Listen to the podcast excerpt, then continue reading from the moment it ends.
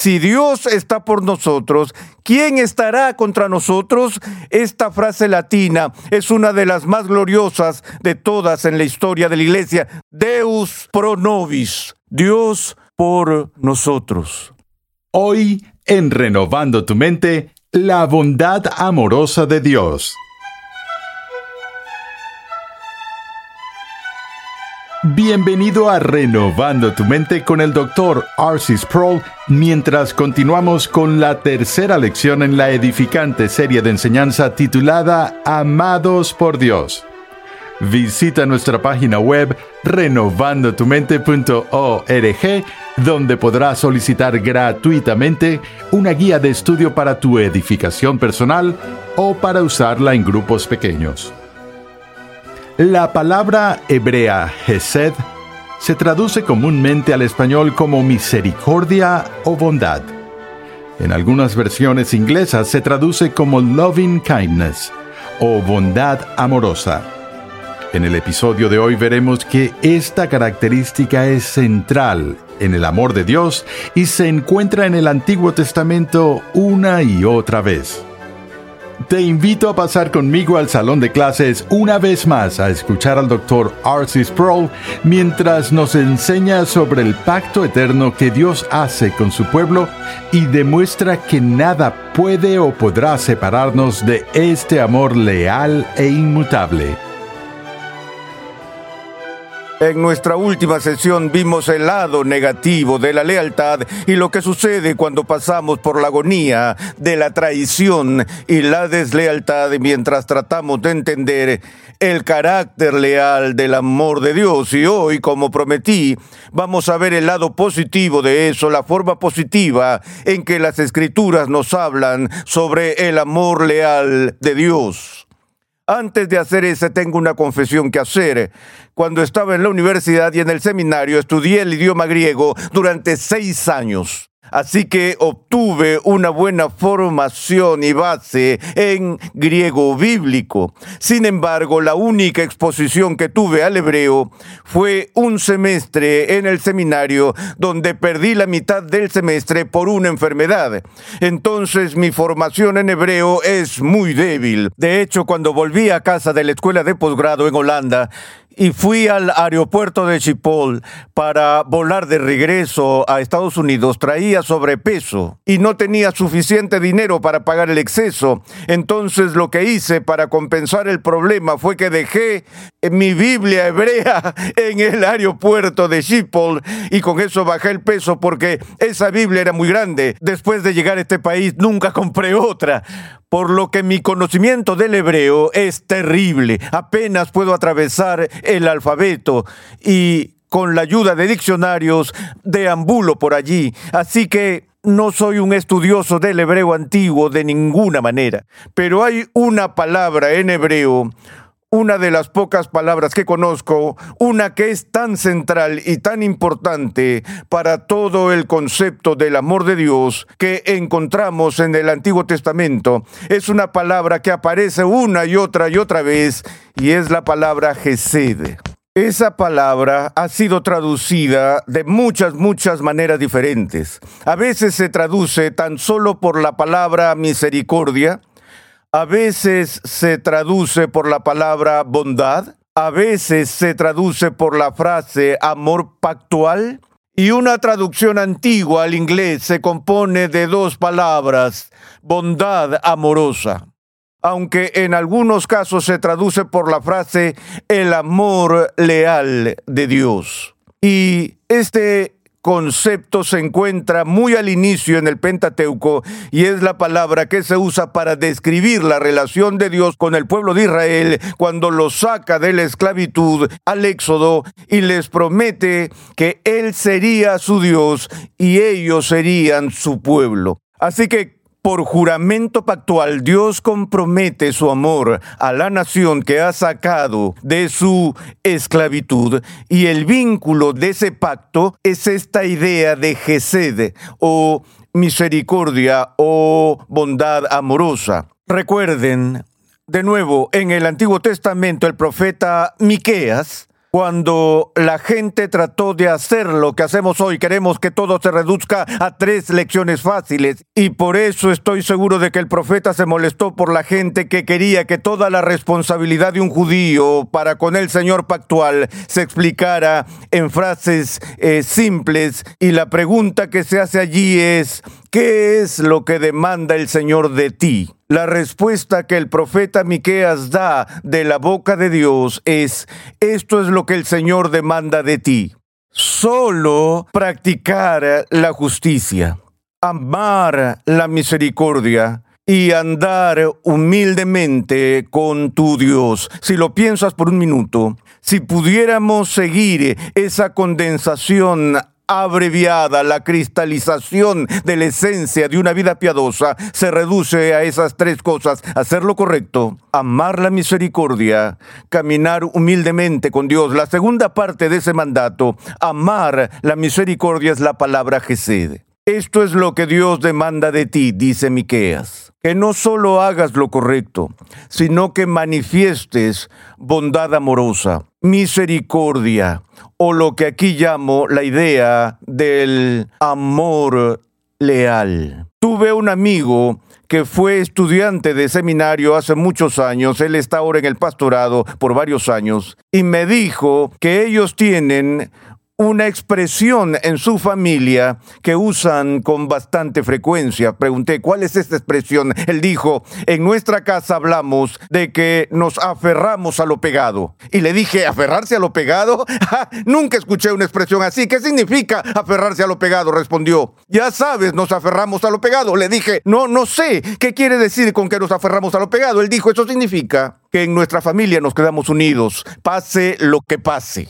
Sabes que esa es una de las cosas hermosas de la unidad familiar, que cuando eres parte de una relación es muy difícil salir de ella porque eres pariente, porque eres familia. Solo tienes una madre en este mundo y solo tienes un padre en este mundo y es una gran tragedia cuando esas relaciones se destruyen. Qué bueno sería para nuestro país si todos adoptaran este lema en sus hogares, nos aferramos a lo pegado. Esa es una expresión que comunica de lo que Miqueas está hablando cuando dice que debemos amar la misericordia, que debemos estar firmes y ser leales en nuestro amor. Ahora, como dije, esta idea del amor leal de Dios se encuentra en todo el Antiguo Testamento. Hay muchos, muchos casos, pero la expresión más clara que creo que encontramos en alguna parte de la Biblia se encuentra en el libro del profeta Oseas. Decimos de Amós que el tema básico de Amós es la justicia de Dios, hacer lo correcto,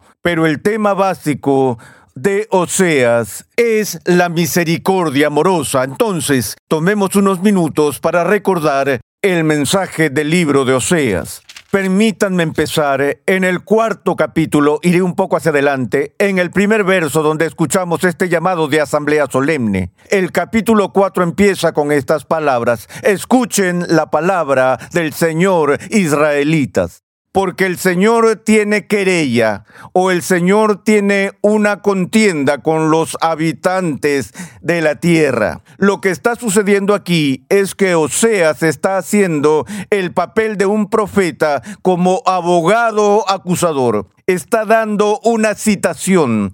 Él está anunciando una demanda del Señor del pacto, Dios, a un pueblo que ha traicionado a Dios y ha tenido un comportamiento tan desleal que ha cometido adulterio espiritual. Ahora el profeta da este llamado, esta convocatoria a una asamblea solemne. Escuchen israelitas, el Señor tiene querella, no está diciendo reunámonos para una pequeña que Dios quiere tener con ustedes. Dios está enojado y está pronunciando su juicio ahora sobre ti. La pregunta es, ¿qué es lo que precipitó esta citación profética de Dios? Bueno, veamos. El Señor tiene esta querella porque no hay verdad, ni misericordia, ni conocimiento de Dios en la tierra. ¿Qué está diciendo aquí? No es que ustedes no tengan educación, no es que no sean científicos, no es que no tengan ningún conocimiento sofisticado, pero cuando Él dice que no hay verdad en esta tierra, La verdad de la que Dios está hablando aquí es la verdad de sí mismo. Que la verdad de Dios había sido eclipsada, había sido descuidada, la verdad de Dios había sido oscurecida, la palabra de Dios había sido repudiada. ¿Cómo suena esto a nuestros propios tiempos? Dios los llama a capítulo y dijo, esta es la razón por la que tengo esta querella, porque ya no hay verdad. En segundo lugar, no hay misericordia o no hay lealtad. Ya no hay amor leal. Miro hacia abajo y no veo esto. Esta es la base de mi relación con ustedes y no puedo encontrarla en Israel. No hay verdad, ni misericordia, ni conocimiento de Dios en la tierra. ¿Cuáles son las consecuencias de eso? Escuchemos lo que dice. Asesinato, robo y adulterio emplean la violencia, la impiedad, la anarquía, homicidios tras homicidios. Por eso la tierra está de luto y desfallece todo morador en ella junto con las bestias del campo y las aves del cielo. Aún los peces del mar desaparecerán. Luego más adelante dice, mi pueblo es destruido por falta de conocimiento. Mi pueblo, el pueblo que he escogido, el pueblo que he redimido a través del éxodo ahora están siendo destruidos, no por falta de comida, no por falta de poder militar, sino por falta de conocimiento de mí.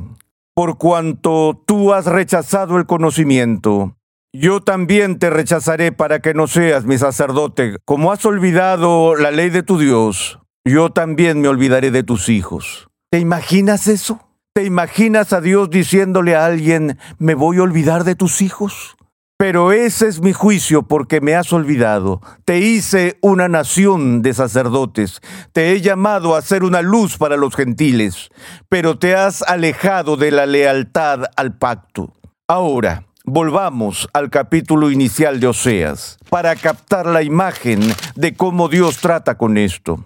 El libro empieza con estas palabras. Cuando por primera vez el Señor habló por medio de Oseas, el Señor le dijo, ve, toma para ti a una mujer ramera y ten con ella hijos de prostitución, porque la tierra se prostituye gravemente abandonando al Señor. Oseas fue y tomó a Gomer, hija de Diblaim, y ella concibió y dio a luz un hijo. Y el Señor dijo a Oseas, ponle por nombre Jezreel, porque dentro de poco castigaré a la casa de Jehú por la sangre derramada en Jezreel y pondré fin al reino de la casa de Israel. En aquel día quebraré el arco de Israel en el valle de Jezreel. Tu hijo será un presagio de lo que está por venir. El reino del norte va a ser destruido y llevado lejos, cautivo. Es por eso que quiero que llames a este niño Jezreel. Ella concibió otra vez y dio a luz una hija y el Señor le dijo, ponle por nombre Lo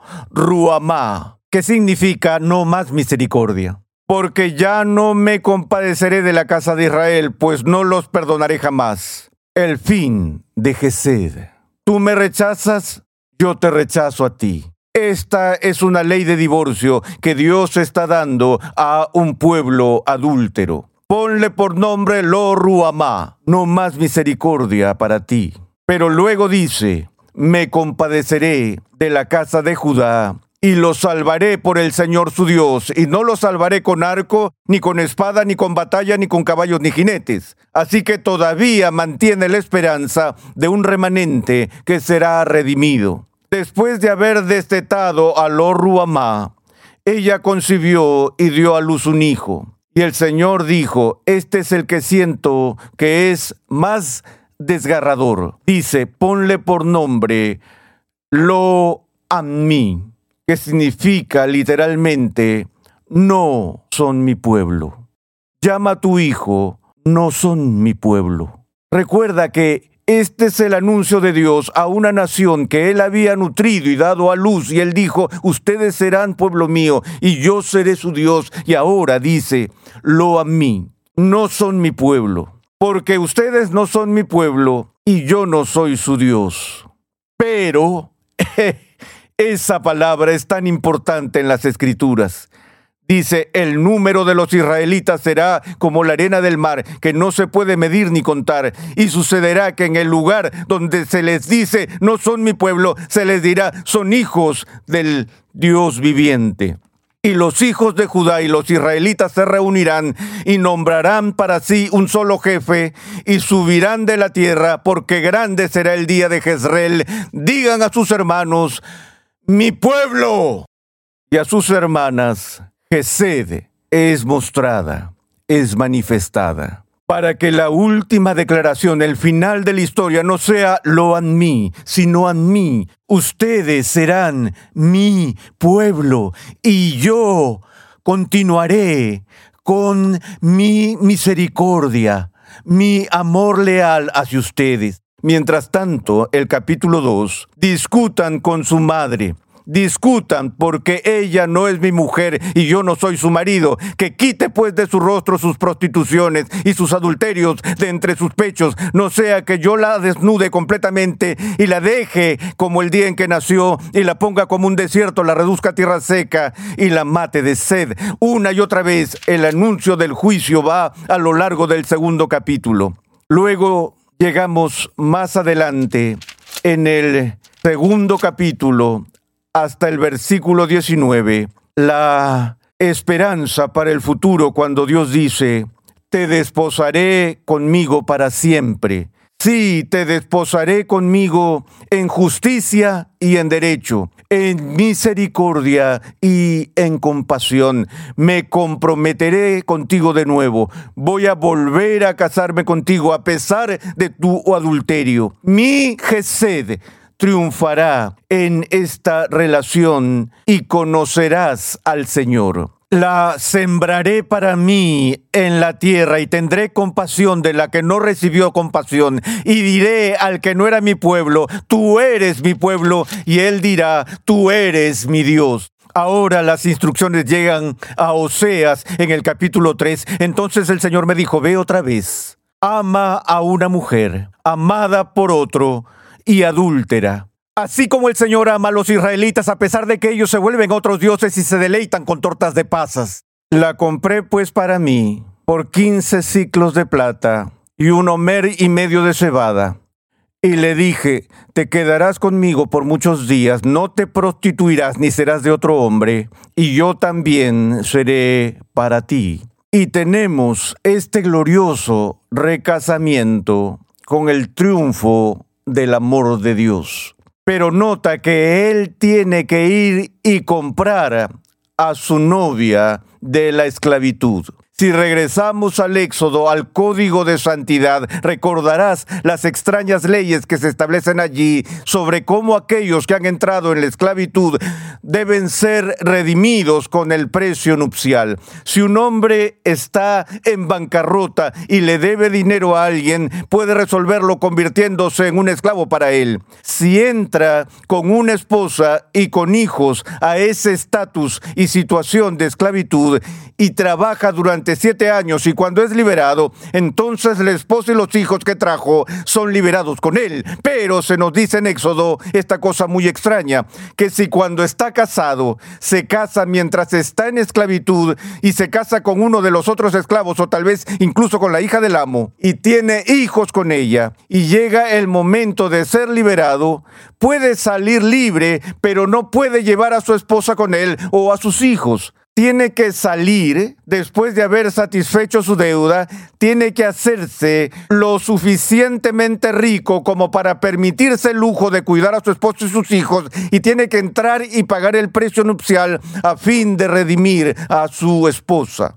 Ese principio esotérico en el Israel del Antiguo Testamento se eleva en el Nuevo Testamento como una forma de describir el magnífico ministerio de Cristo mismo, quien viene y compra a su novia de la esclavitud de Satanás. Cristo paga el precio de la novia. Esto es a lo que Pablo se refiere cuando dice, no se pertenecen a sí mismos, porque han sido comprados por un precio. Han sido comprados por la sangre de Cristo. Compró a su novia y la sacó de la esclavitud. Eso es exactamente lo que está sucediendo aquí en la historia de Gomer y Oseas, así como en las leyes del Éxodo. De modo que el amor por el cual Dios ejerce su firme misericordia y lealtad hacia nosotros se demuestra con mucha claridad. La esencia de Gesed se encuentra en la cruz, cuando Cristo nos compra de la esclavitud. Finalmente, este principio se ve en la carta de Pablo a los romanos cuando después de pasar por la magnificencia de la providencia de Dios, por la cual somos adoptados en su familia, que ya hemos visto, en el versículo 31 del capítulo 8 dice esto, ¿qué diremos a esto? Si Dios está por nosotros, ¿quién estará contra nosotros? Si Dios está por nosotros, ¿quién estará contra nosotros? Esta frase latina es una de las más gloriosas de todas en la historia de la iglesia. Deus pro nobis, Dios por nosotros. Eso captura todo este concepto del amor leal. ¿Qué diremos a esto? Si todo el mundo está contra de nosotros, ¿qué? Si Dios está por nosotros, no importa quién esté en contra de nosotros. El que no negó ni a su propio Hijo, sino que lo entregó por todos nosotros, ¿cómo no nos dará también junto con Él todas las cosas? ¿Quién acusará a los escogidos de Dios? Dios es el que justifica. ¿Quién es el que condena? Cristo Jesús es el que murió. Sí, más aún el que resucitó, el que además está a la diestra de Dios, el que también intercede por nosotros. Aquí viene. Aquí viene la pregunta retórica que solo puede tener una respuesta. ¿Quién nos separará del amor de Cristo? ¿Tribulación? ¿Puede eso hacerlo? ¿Angustia? ¿Persecución? ¿Hambruna? ¿Desnudez? ¿Peligro? ¿Espada? Tal como está escrito, por causa tuya somos puestos a muerte todo el día, somos considerados como ovejas para el matadero, pero en todas esas cosas somos más que vencedores, supervincimus, más que vencedores por medio de aquel que nos amó. Porque estoy convencido de que ni la muerte ni la vida, ni ángeles ni principados, ni lo presente ni lo porvenir, ni los poderes, ni lo alto ni lo profundo, ni ninguna otra cosa creada, ten en cuenta que esta lista no pretende ser exhaustiva, completa, sino más bien ilustrativa o representativa. Ninguna de estas cosas nos podrá separar del amor de Dios que es en Cristo Jesús, Señor nuestro. Cuando Pablo dice, ¿quién nos separará del amor de Dios? La respuesta a esa pregunta es nada, nadie, ningún poder, porque Gesed, el amor leal de Dios no solo es eterno, no es solo un amor santo, es un amor inmutable, es un amor que es inseparable. Así que nosotros que tenemos el amor del Padre, lo tenemos ahora y para siempre.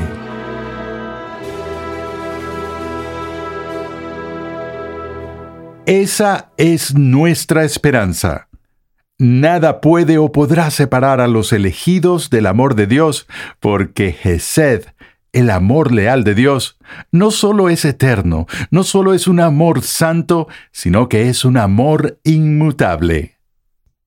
Estás en sintonía de Renovando tu Mente con el Dr. Arcis Sproul. Recuerda visitar nuestra página web renovandotumente.org donde podrás descargar gratuitamente la guía de estudio de la serie en curso. Te recordamos que Conexión Ligonier permite a cristianos en crecimiento estudiar en línea gracias a una amplia biblioteca de cursos interactivos en video impartidos por el fundador de Ministerios Ligonier, el Dr. R.C. Sproul, y otros destacados pastores, teólogos y expositores cristianos. Para más información visita conexionligonier.com. La doctrina de la elección es una enseñanza bíblica que debe ser aceptada como la manifestación consumada del amor eterno de Dios. En el siguiente episodio de Renovando tu Mente, Arcis Sproul analiza la soberanía del amor electivo de Dios, los receptores de este y nuestra respuesta adecuada al mismo. Escucha un avance de nuestro próximo episodio. Uno de los conceptos más difíciles de comunicar a la gente en nuestros días es que el hombre, en su naturaleza normal y caída, odia a Dios. Ni una sola persona de entre cien incrédulos admitirá eso. Dirán, soy indiferente, o realmente no creo en Dios, o no estoy en contra de Dios, pero la postura bíblica del estado natural de la humanidad caída es una de separación. Renovando tu mente es una producción de los Ministerios Ligonier, la confraternidad de enseñanza fundada por el Dr. R.C. Sproul. Nuestra misión, pasión y propósito es ayudar a las personas a crecer en su conocimiento de Dios y su santidad. Suscríbete a nuestro canal en YouTube, Ministerios Ligonier, y sé parte de los más de 100.000 suscriptores que disfrutan de todo el material de enseñanza que estamos produciendo completamente gratis y en español. Para contactarnos, por favor envíanos un correo electrónico a programa arroba renovandotumente.org con tus preguntas, testimonios y comentarios. Te invitamos a escuchar nuestro siguiente episodio y a unirte a nuestra gran comunidad virtual en las redes sociales.